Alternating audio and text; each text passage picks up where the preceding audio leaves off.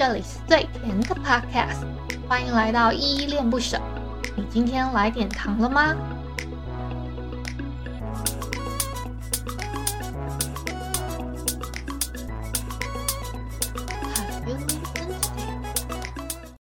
大家，在节目正式开始之前呢，有一个小提醒要提醒大家。就是如果你听完这一集节目之后超喜欢依恋不舍的话，可以帮我们在下方的叙述栏找到留言的地方，然后并给予五星的好评，或者是透过抖内的方式请依喝一杯饮料，或升级依的设备，让依依有一个更好的录音环境。你是否有心情低落、感到寂寞的时候呢？也许来这家餐厅会有意想不到的收获哦。今天要给你们的糖是心碎餐厅，不要因为它的标题写了心碎，然后就真的觉得，哎，这是一个破碎，然后没有一点点小温暖的那种，呃，一个小说。对，应该这样讲。嗯、我先简单的介绍一下这个这个这一本书的。作者啊，那些一些小资料，然后还有他的一个简单的序，就是一个背景好了。他这个书呢，刚刚讲过了嘛，是《心碎餐厅》，作者是松尾由美，然后译者呢是李慧芬，封封面的插画是廖佩蓉，出版社是尖端出版。哦，那说到尖端出版，那我们的。有来啦！尖端跟我们的合作播出又出现了，这次又有抽书的活动，他们非常好康的提供了三个幸运的听友，可以得到《心碎餐厅》这个美美的小说的实体书哦。这个我上那个博客来，他们都说它已经绝版了，而且它封面插画还蛮好看的，然后也还有小。还有一个老婆婆在旁边，这样很可爱。嗯、活动时间呢，因为刚好碰到我上架的时间是比较在农历春节的期间嘛，所以我拉的比较长一点点。活动的方式呢，就是一样要追踪依依恋不舍的 IG，然后你在那一篇就是我 PO 出来的这一篇心碎餐厅底下的呃。那一篇 IG 底下呢，你再 tag 两个朋友，我确认好你有追踪我了，然后也有在留言处留言 tag 两个朋友之后，就有机会抽中哦。好，那本集呢可能会有一点点微量、微微量，好，微量真的是微量的小剧透。那我会念一段我自己很喜欢的一段啊，那我再跟你们说，然后你们自己可以斟酌收听。那我先讲一下这个这个这个故事，它的一个小背景是什么？主角呢，那个四坂真乙呢，是一位年轻的女自由写手，替她解决烦恼的军师是幸田春盘春婆婆。这个春婆婆的特征呢，是一位非常和蔼的老婆婆，而且非常聪明。她凭借着自己的人生经历跟洞察力，一一解决了陈真真。真乙就是我们的女主角，我们女主角叫真乙，你还要记得吗？哦，她一一解决了这个女主角遇到的各种的呃日常小事到犯罪案件的一些谜团。这个呢，这家餐厅很有趣的事情就是一定要留意坐在角落里面的老奶奶，可爱又温暖的老奶奶侦探大闪先伸手的一个。接着一个揭开谜团、温暖人心的全新系列登场喽！好，我自己觉得呢，因为它一共有一二三四五六六个谜团嘛，它有有一些还蛮有趣的，像什么鞋带跟十五宫，然后宫后面是点点点点的谜团，然后那那个蛮有趣的，然后再来还有一些是正式的一些可能真的是犯罪案件的那种谜团。然后，嗯、你们知也知道嘛，我之前因为有生病，然后我真的是看不太下去书。我为了这一本书，然后要呃要可以把它看完，我特别还买了一个电子书的，就是呃尖端他有给我实体书，然后让我去看。可是我因为有点看看不入眼，也不是说这本书不好看，这本书很好看。然后我也有很多喜欢的地方，因为它是日常的推理嘛，我自己也蛮喜欢这种呃解谜系列的故事。然后看到封面还也还蛮好看的，我就想说，哎，点进去看一下。所以如果被封面吸引的你，那这是正常的，因为跟我跟我审美应该也差不多。然后呢，这种解谜系列的。呃，日常的我觉得还都写的还不错，日就是日常推理嘛。然后我因为想说要赶快把这个书看完，所以我又买了电子的版本，然后叫那个里面的那个呃类似 Google 小姐的用念的给我听，所以我一整本书几乎是我是边看边听，等于是那个声音跟字幕一起搭在一起看，所以其实。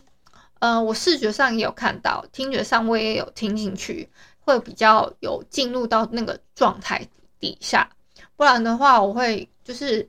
嗯、呃，我我无法一心多，我我就是很容易会不小心就飘去远方，就思绪会飘去远方，然后听是听这样子。所以我是这样子那个看过来的。然后呢，就在我以为这本书没有男主角的时候呢，他就突然变出了一个呃疑似男主角，因为我感觉他，我不知道，我觉得搞不好他这个是一个系列作品还是什么的，嗯、因为他停在了一个很很微妙的地方，对，大概是这样，停在了一个很微妙的地方，然后就结尾了，又又又薄薄的一本，他薄薄的一本而已，所以我就有点有一点。怀疑哦，有点，可是他没有写一呀，通常会写一，就是一一个 I 嘛，然后他会写是系列作品，可是他是没有写，那我就当他是全一册完结吧。呃，他的推理的过程，就是我自己是觉得有的会有一点点小相似，那有有一点点就还好。那他的文笔呢比较特殊一点，是他是用第一人称的我去写的。所以大家不用担心会觉得诶没有什么代入感还是什么的，然后它都是呃它六它有六个单篇，你也不用担心说诶我从中间看还是从哪边看会会看不懂，诶我不不会诶，因为它都会突然说我名叫寺坂真乙，然后等等等等等。然后他是一个自由撰稿人，他的这个自由撰稿呢，是只要有工作就来者不拒。更正确来说，他是一个很积极争取工作，然后获得各种呃内容跟形式不一的工作机会这样子，然后磨练自己擅长的领域。因为他是写手嘛，写手就是呃呃帮人家这个叫嗯、呃，像之前我们有一个男明星，好了。他还是请了一个写手帮他写，写了写了公关信函，类似这种，然后没有想到被整到了，大概类似类似，这只是类似这种，我只是举例哦，或或是个人，他他就是想说要从中学习，去磨练自己擅长领域跟个人的风格，然后去，他个人觉得他还没有到那个火候啦，这样子有点可惜，所以嗯。老婆婆呢，为什么可以？就是为什么要留意到她呢？她是在其实这个婆婆呢，她已经过世大概至少二十年以以上了，但是她会经常出现在那个一个呃心碎所谓的心碎餐厅里面，她在角落而已。它它是一个灵魂的状态，但是有的人看得到，有的人看不到。那几乎店里的员工是都看得到的。那也有少数少数的一些那个，呃，比如说像我们的女主角，她也是看得到的，或是少数的一些，呃，少数的一些这个叫这个叫客人，他们也是看得到。然后根据那个。这个心碎餐厅的店长的描述来说，是以以不幸而且内心孤寂的人才看得到老婆婆，然后包括呃店里面的店长先生跟店里的员工多多半也大概都是那样的氛围，然后但实际状况是怎么样，他就不得而知了。所以大概是嗯、大概不是说你幸福了，你你你现在稳定的。嗯、呃、关系了，你内心就不不会感到寂寞孤寂这样子。我大大概大致上是这样猜测，就是说，因为你心碎嘛，所以这个餐厅的呃那个春婆婆你才看得到。那她尝试就是那种精灵半透明式的状态出现的。好，大致跟你们介绍到这里就差不多了。然后呢，嗯，还有的是。我想特别介绍，我有一篇特别喜欢的一个段落，是在贝雷帽与花瓶的谜团这篇，呃，这一篇谜团底下的一个，就是呃，女主角她有点不得志吧，就是她觉得自己同期出道的一个，也是在 O O L 时期就也边兼差在写稿的，她已经出了第一本书了，然后跟她比起来，她好像。哎，嗯、好像是一个，呃，永远本来本来他就是觉得说，嗯、他自己有点本来就是不同格调的人，然后，哎，那他又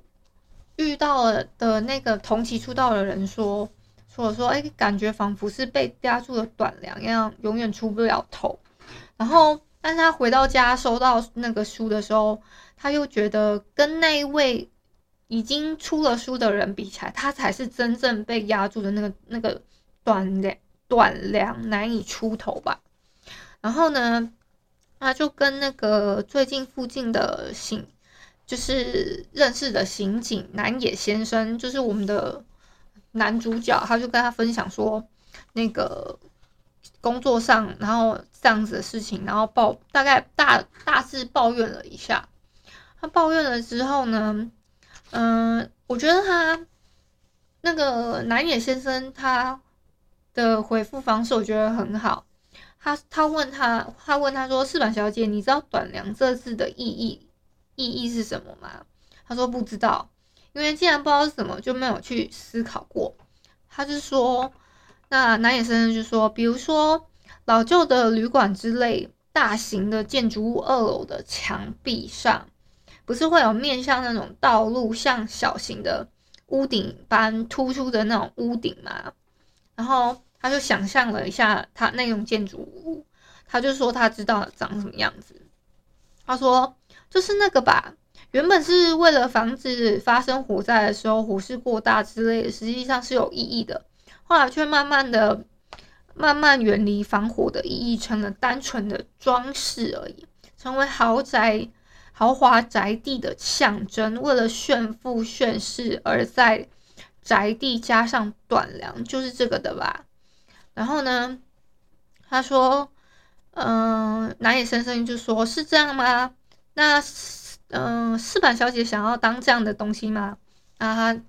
那他自己又得到他心里的答案，觉得他不想要成为那样的东西，只是华丽的装饰，他是要有质感、有内容的。”所以大家也要有质感、有内容，知道吗？嗯，我觉得这一段是我一个蛮喜欢的一个段落，所以我特别跟大家分享出来，念了一大段。嗯，其实今天差不多是介绍到这里就就蛮刚好的，然后也十几分钟。哎，我好像其实它有很多篇啦，那如果我一篇一篇介绍的话，也不太好。主要还是要你们去那个那个呃阅读它，然后还有一篇那个超嗯、还有一篇是在讲到老婆婆她有一次突然哎都不太回店里了，然后一直出现在那个别人家的一篇，那一篇我也蛮喜欢的，就是哎就是这个。这个这个店呢，对不对？有这个神秘的老婆婆，那这个老婆婆究竟是谁呢？那她又又一又温暖了你什么呢？我想，我好奇呀、啊，如果当你拿到这本书的时候，或者是你在看这本书的时候，会有什么心得感想，跟我一起分享。好，那我们今天就到这里吧。那就晚安啦！如果你是早上或中午收听，就早安跟午安。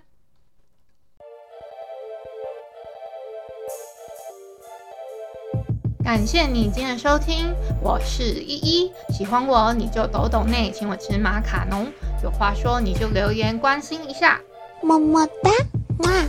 都不做你就点个五星好评吧阿丢。